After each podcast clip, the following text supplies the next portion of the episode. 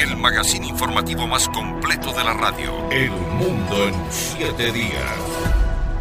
La firma cinematográfica Marvel lanzó el tráiler de la tercera entrega de Deadpool, el afamado antihéroe de la saga. Una de las principales novedades es la presencia de Wolverine en la nueva película que desde ya enloquece a los fanáticos de los cómics. Esteban Cislema nos cuenta los detalles.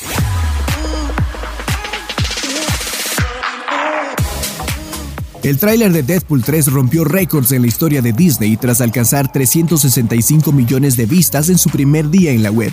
Con esto, se convirtió en el avance con más visualizaciones en las primeras 24 horas por encima de Spider-Man No Way Home, que alcanzó las 355.5 millones de reproducciones. El motivo de su éxito se resume en la presencia de Wolverine en la película. El superhéroe interpretado por el reconocido actor Hugh Jackman regresará a la pantalla grande luego de más de 7 años de haber anunciado su despedida con el filme Logan. Ahora, junto a Deadpool, conformarán un dúo dinámico poco tradicional para salvar al mundo ante el surgimiento de una nueva amenaza. De acuerdo con el director creativo de Marvel, Kevin Feige, se espera que la cinta esté a la altura de otras películas icónicas del universo cinematográfico como The Avengers Infinity War y Captain America Civil War. Sin embargo, la entrega aún mantiene cierto nivel de intriga por la falta de datos e información que ha mostrado a sus fanáticos. Actores como Emma Corrin, Matthew McFadden y Morena Baccarin no han revelado qué rol cumplirán dentro del filme. La participación de los personajes de los cómics causó furor entre los fanáticos de la saga. No obstante,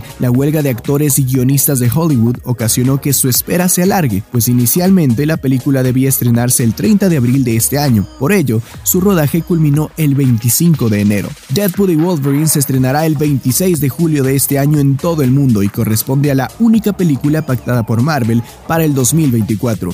Esteban Cislema, El Mundo en 7 días.